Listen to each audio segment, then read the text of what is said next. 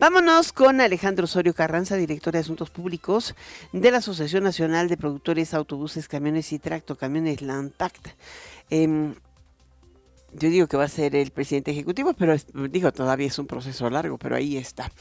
¿Cómo estás, Alex Osorio? ¿Qué tal? Qué gusto de saludarte.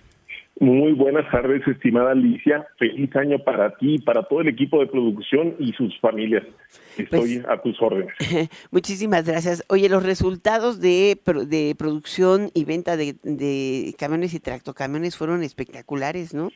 Así es, estimada Alicia. Fíjate que 2023, el año que estamos cerrando, es un hito en la historia de la industria automotriz de vehículos pesados con récord en todos los sectores, en ventas, en producción, en exportación de vehículos de carga y pasaje. Y pues esto nos hace sentir muy orgullosos y comprometidos aquí en la Asociación Nacional de Productores de Autobuses, Camiones y Tractocamiones, la AMPAC.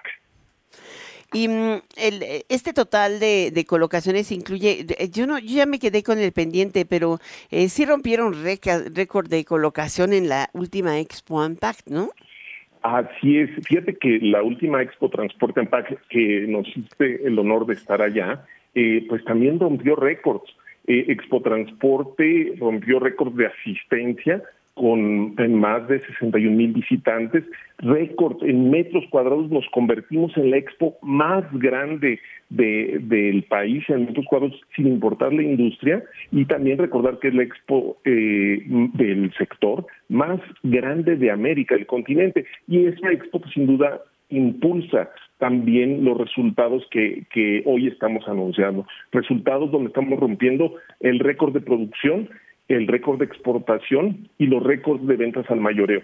Y recordemos que México es medalla de oro en la exportación de tractocamiones, el cuarto lugar a nivel mundial en la exportación de vehículos carga y noveno productor de autobuses. Entonces, pues estamos en el medallero a nivel mundial, una potencia, la industria automotriz mexicana de vehículos de carga y pasaje. Yo, eh, hay un, eh, es posible, digo, que veamos también ya para este año algún incremento en la, en la, en la, en la venta, no tanto en la producción, porque eso se importan, de vehículos híbridos y o eléctricos, de, de eh, sobre todo de, de flota grande, de tractocamiones.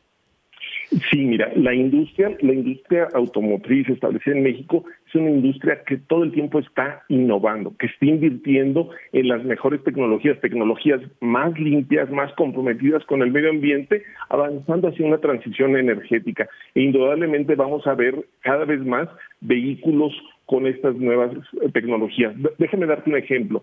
Por fuente de energía, de enero a diciembre de 2023 se vendieron al mayoreo 22 vehículos eléctricos, lo que reflejó un incremento del 340% en el mismo periodo.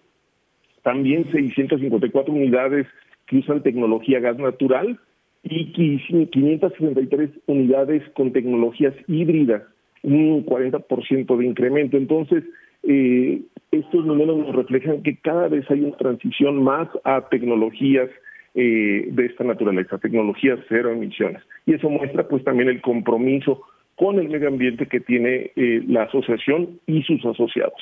Mm. Pues muchísimas gracias por estar con nosotros, Alex Osorio Carranza, director de Asuntos Públicos de la ANTACT. Em, te digo que yo espero que mis deseos se cumplan. Eres muy amable. ¿Cómo va el proceso de elección del presidente ejecutivo? Mira, el comité de administración del AMPAC, eh, que, donde están representadas las empresas, pues están tomando las decisiones, están llevando a cabo los, los procesos que se requieren y eh, durante este tiempo, pues precisamente el comité de administración estará a cargo de la gestión de la propia AMPAC, de la administración del AMPAC. Pues esperemos que pronto se junten y que pronto resuelvan. Muchas gracias, Alex. Eres muy amable, estimada Alicia. Muy buen año. Muy buen año y un año igual de bueno que el pasado. Eh, gracias. Hasta luego.